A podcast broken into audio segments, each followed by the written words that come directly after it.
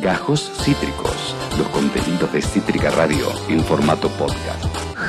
Saben que la variante Omicron está recrudeciendo no solo en nuestro país, sino en todo el mundo, sin ir más lejos. En Holanda, por ejemplo, se decretaron 25 días de confinamiento. Eh, esto lo decretó el gobierno eh, holandés, justamente, encabezado por eh, el primer ministro Mark Rutte, que dijo la frase contundente, estoy aquí esta noche con un estado de ánimo sombrío. Para resumirlo en una frase, Holanda volverá al confinamiento a partir de mañana, con especial perspectiva a las fiestas de Nochebuena, bueno, Navidad, eh, San Esteban, que es 26 de diciembre, allí en, en Holanda, en todo el mundo, y Nochevieja, como se le llama también en Europa a esta etapa navideña, incluye comercios, restaurantes, cines y gimnasios, para conversar un poquito de qué onda eh, esta nueva variante, no solo en nuestro país, sino en Europa, sino por ejemplo también en Holanda, que es protagonista de las noticias en estos momentos. Vamos a hablar con alguien que es argentina, que está residiendo actualmente, si mal no tengo entendido, en La Haya, en Holanda. Es miembro de Politólogos al Whisky. Además, se llama Magalí Torres. Magalí, acá Esteban Chacho en Argentina. ¿Cómo te va? Hola Esteban, ¿cómo andás? Bien, bien contento. Gracias por hacerte el, ratito para, para conversar, lo, lo super valoramos. ¿Cómo viene en general? Sé que, hace poquito, hace un tiempo, pero no, no, tanto, llegaste a Holanda en un momento bastante particular para, para emigrar. ¿Cómo viene la, la cosa? Eh, mira, venía bien, la verdad que con la, con la última, ahora con el anuncio de cuarentena pinchó bastante, mm. pero, pero viene bien, sí, me mudé en junio, así que todavía en plena, plena pandemia. Desde la Haya nos escuchas, ¿no? Sí, desde la Haya. Eh, sos estudiante de Relaciones Internacionales, bueno, allá en, Holanda, y un poquito leíamos en base a los portales que, transmitían la, información eh, de que, bueno, justamente Ruth, el, primer ministro, decretó un nuevo confinamiento. Eh, te hago medio una, una, doble pregunta, porque por un lado es cómo, cómo pegó, cómo, cómo fue tomado por vos y por la gente con la cual conversás, por los estudiantes, por los jóvenes, y por otro lado, si tienen la idea de confinamiento como la tenemos en Argentina o si hay diferentes y si hay algo que, ahí se, se, mastica distinto. ¿Cómo es eso? Mira, ¿cómo pegó? Te diría que mal. La verdad es que em, acá también habían tenido una primer ola bastante dura, mm. que habían cerrado, bueno, viste que todo el mundo medio que no sabía muy bien lo que estaba haciendo, era todo muy prueba y error. Eh, habían tenido una cuarentena muy estricta también el año pasado. Y, bueno, por eso como que el anuncio de un lockdown severo cayó bastante mal. Eh, también es como que habían tenido un verano muy libre, en eso me incluyo porque yo llegué cuando arrancaba el verano, entonces eh, cuando yo llegué acá era otro mundo, estaba todo libre. Eh, pero bueno, en ese sentido cayó bastante mal. También igual es verdad que Holanda muy progre y libre como se lo tiene, eh, tiene un número muy importante de gente sin vacunarse. Em, acá la, la, movida antivacunas pega muchísimo, entonces está, está complicado. No te sé decir el número exacto per se, pero sé que, porque las veo las manifestaciones casi todas las semanas, de que no hay mucho, mucho ánimo por vacunarse. Los que estamos vacunados estamos con mucho ánimo de darnos la tercera dosis, pero todavía no está disponible. Y acá es como que se cumple la cuarentena, por lo que estoy viendo estos días desde que anunciaron, pero también la cumplen porque el riesgo de la penalidad, el riesgo económico, ¿no? De, la penalidad de no cumplir, eh, es muy alto y se lleva a cabo. Entonces la, la gente cumple. Pero no lo, no lo tomaron bien y no sé cómo lo van a tomar en las fiestas tampoco. Total, totalmente. Ahí veíamos imágenes de algunas protestas en Holanda. las personas completamente vacunadas acá en, en, Holanda corresponden al 65,9%. Eh, es un número importante, pero es como decís vos, lamentablemente los focos antivacunas eh, toman ese protagonismo tan, tan nefasto por justamente no vacunarse e impedir eh, la circulación de, de la inmunización. en ese sentido también está está ese sentir de que en Argentina un nuevo confinamiento no sería, no se podría resistir, no solamente por el desánimo, sino por la situación económica que es tremendamente sensible y un, nuevo confinamiento, eh, bueno, la, la, arrollaría aún más. En ese sentido, en Holanda, ¿está esa preocupación de, che, la, economía a partir del confinamiento o hay otras prioridades? ¿Cómo, cómo lo sentís vos? Está para, me parece que como siempre el que queda más afectado es el como el mediano empresario, la mm. pyme, digamos. Eh, porque nada, la, ayuda y la posibilidad de sostenerse de las grandes empresas que, están ubicadas acá es otra. Eh, pero bueno, se nota muchísimo con lo que acá se llama Oreca, que es como la, reunido la cuestión hotelera y de servicios, gastronómica, toda esa cuestión, lo sienten muchísimo. Porque, porque ya estaban en una situación en la que Holanda pasa por un caso extraordinario en el cual hay más vacantes de empleo que gente disponible para trabajar. Entonces ya todos esos negocios lo estaban sintiendo porque le faltan empleados, porque cuesta sostener a los empleados y ahora pedirles que cierren todo de cara a las fiestas, que la gente estaba como lista para consumir, em, me parece que, lo sienten muchísimo. Acá además corres mucho el riesgo de, bueno, con la subida de los casos que se dio, fue increíble, o sea, de una semana a la otra se habían batido todos los récords del primer año de pandemia. Eh, acá corres mucho el riesgo con el sistema sanitario porque es un país chiquito, el sistema sanitario es chico. Y incluso si lo, que yo pensaba, ¿no? La cabeza corta de quien es recién llegado y no entiende, em, decía, bueno, pero ¿por qué no invierten en más camas? Si saben que esto es un problema, digamos, y no hay personal, no hay suficientes médicos, ni graduados, ni estudiantes de medicina para abarcar eh, una, una extensión del sistema sanitario.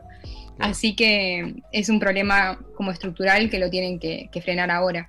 Sí, eh, aquí miren en pantalla, Magalí está, está en Holanda, está en La Haya, es increíble cómo, de nuevo, con circunstancias socioeconómicas diferentes, pero hay patrones que se repiten porque es una pandemia, bueno, voy a decir una pandemia global, una obviedad, es un, mal que afecta globalmente, eh, con todas las matices y particularidades, pero justamente, bueno, queríamos conectar con Holanda porque es uno de los países que más en boga está ahora en las noticias internacionales por estos nuevos, estas nuevas restricciones. Eh, Magalí, eh, en ese sentido, ¿no? Comenzando a, concluir, eh, acá hoy en día, bueno, sabrás, hubo un aumento de casos muy importante ayer, sin embargo, si vos hoy querés ir a un boliche, por ejemplo, podés ir. Eh, ayer hubo un recital, no sé, de WoW, por ejemplo, y había un montón de gente. Más, menos cuidados. Eh, la cosa es a veces un poquito ambigua. Se está eh, aceitando lo del pase sanitario. En ese sentido, la vida social en Holanda. ¿Cómo estaba hasta antes de esta, de esta novedad? ¿Cómo, está, ah, ¿Cómo la ves ahora? Digo, ¿había total libertad? ¿Fue algo abrupto? ¿Ya se veía venir? ¿Cómo fue masticándose el ambiente hasta la novedad de estas últimas horas? estaba bastante, o sea, estaba todo permitido, estaba limitado en horario. Mm. Em, lo que se ah. hacía es que, bueno, acá hay una aplicación que calculo que es lo mismo que debe ser en mi Argentina, eh, se llama Corona Check. Si vos tenías eh, las vacunas dadas o un hisopado o un certificado de recuperación, mm. podías entrar a todo, estaba todo hecho, las fiestas, los recitales, todo, pero estaban muy cortos de horario. Acá cerraba todo como a las 2 de la mañana o así. Em, ahora fue como que lo veíamos venir porque el incremento de casos fue increíble. A mí me parece que en ese sentido, desde afuera, me parece que lo de Argentina es un desacierto. Em, la verdad es que yo o sea, manejo todos los días con la diferencia horaria y me veo todas las historias de los boliches y todas las historias de los restaurantes y las, la verdad que es mucho el contacto. Mm. Mucho el contacto y no sé si la, bueno, la última variante de esta Omicron, ya sé que está en Argentina, pero es, se multiplica tremendamente rápido. Al menos acá dijeron como que tres veces más rápido que, las variables anteriores. Em, así que, no sé, en ese sentido me parece un desacierto. pero, pero bueno, siempre es más fácil, ¿no? Capaz desde afuera, eh, con el diario del lunes.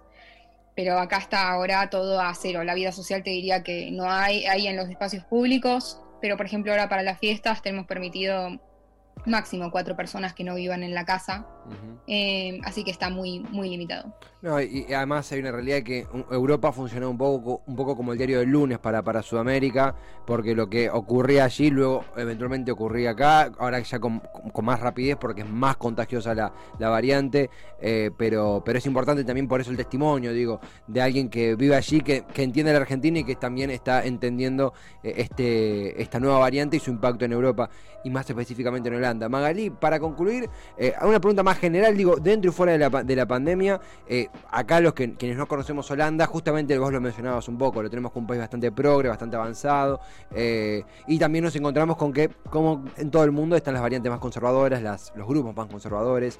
¿Qué, qué balance haces de la experiencia holandesa? ¿Qué onda el idioma, que sabemos que es bastante complejo? ¿Cómo viene esa, esa adaptación de nuevo en este, en este momento tan particular del mundo? Eh, mudarse de continente en pleno una pandemia no recomiendo. Sí, sí. la verdad, las sinceras opiniones no recomiendo, fue un proceso súper estresante, con todas las ventajas con las que, con las que contaba, primero las económicas de haber tenido la oportunidad de hacer esto, pero también eh, tengo la doble ciudadanía, o sea, había un montón de ventajas que iba conmigo, me iba licenciada, ya un montón de cosas resueltas. Así todo, fue un trastorno moverse durante la pandemia, eh, vuelos cancelados mil veces, mm. todo, todo lo que se, uno puede imaginar de emigrarse, eh, más rebuscado. Sobre Holanda en sí, yo estoy encantada. A mí la, verdad es que la, o sea, obviamente tiene sus cosas, es difícil, ahora hace mucho frío, viene la fiesta, estás lejos de tu familia, pero hay miles. Pero para mí mi razón número uno de irme de Argentina era que no podía eh, prever y que no sentía que no podía construir.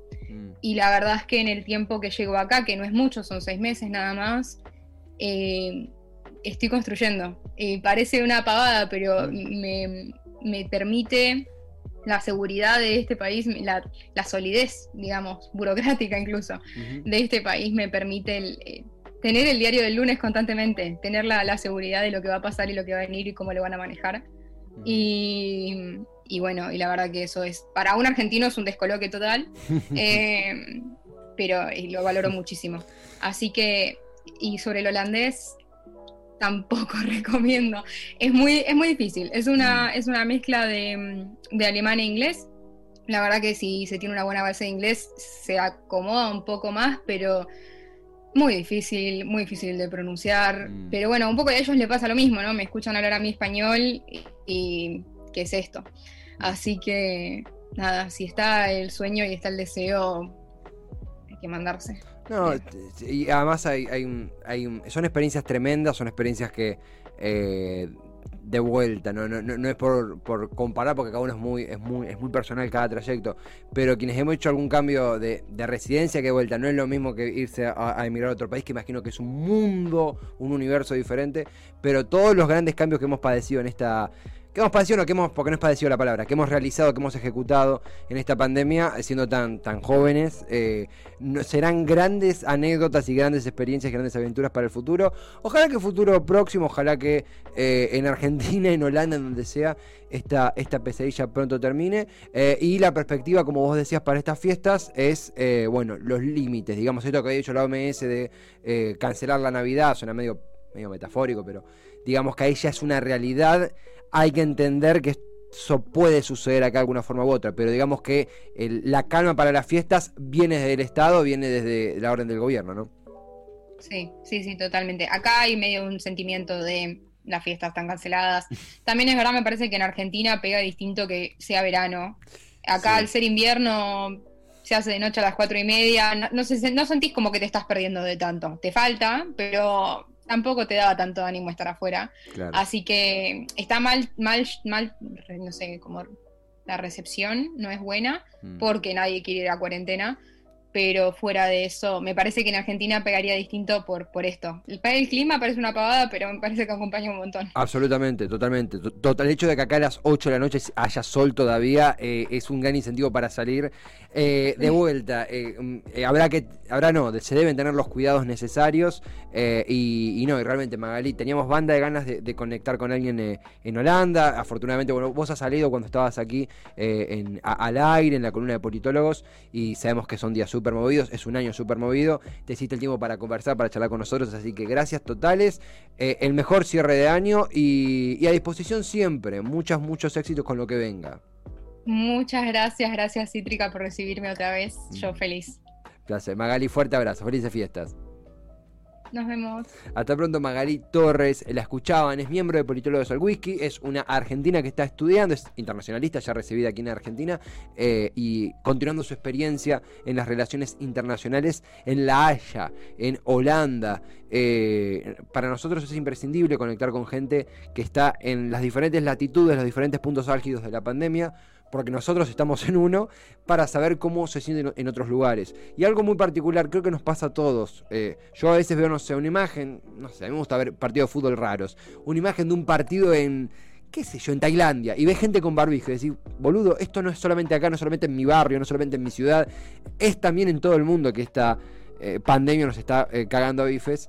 Eh, hay una realidad que no todo el mundo es simétrico. Repasamos los casos de África como un caso de extrema pobreza para abordar la pandemia y desigualdad. Bueno, Holanda tiene una matiz diferente por una economía más sólida y también repite problemas como es la falta de personal, que aquí lo, padecemos y aún no nos damos cuenta la gravedad de eso, como lo señalaba Magalí. La verdad que es interesantísimo, es un testimonio interesantísimo, eh, de nuevo, de eh, ella que es una internacionalista actualmente residiendo en La Haya, en Holanda, un hermoso país eh, para un hermoso mundo que pronto recuperaremos, no tengo duda. Acabas de escuchar Gajos Cítricos. Encontrá los contenidos de Cítrica Radio en formato podcast en Spotify, YouTube o en nuestra página web.